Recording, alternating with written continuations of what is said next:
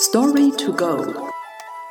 Das Konfuzius-Institut München erzählt Ihnen chinesische Geschichten. Eine Dattel ganz herunterschlucken. Hu Lun Tun Zao. Übersetzt von Nathalie Emmert. Es lebte einst ein Arzt, der sich auf die medizinische Funktion von Früchten spezialisiert hatte.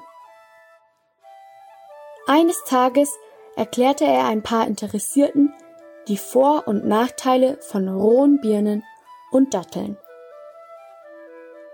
Birnen sind gut für die Zähne, aber schlecht für die Milz. Datteln hingegen sind schlecht für die Zähne, aber gut für die Milz.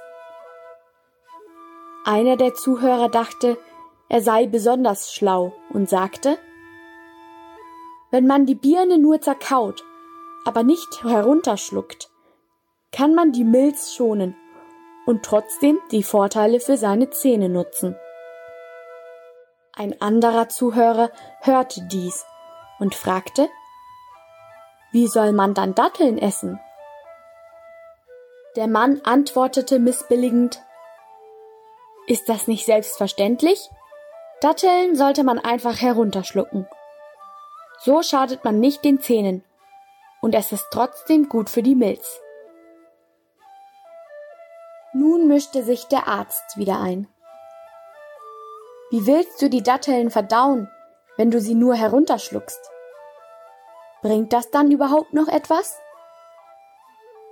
Daraufhin wusste der Mann nicht mehr, was er sagen sollte. Seitdem wird die Redewendung eine Dattel ganz herunterschlucken verwendet, wenn jemand eine Aussage annimmt und Schlüsse zieht, ohne sie richtig verstanden zu haben.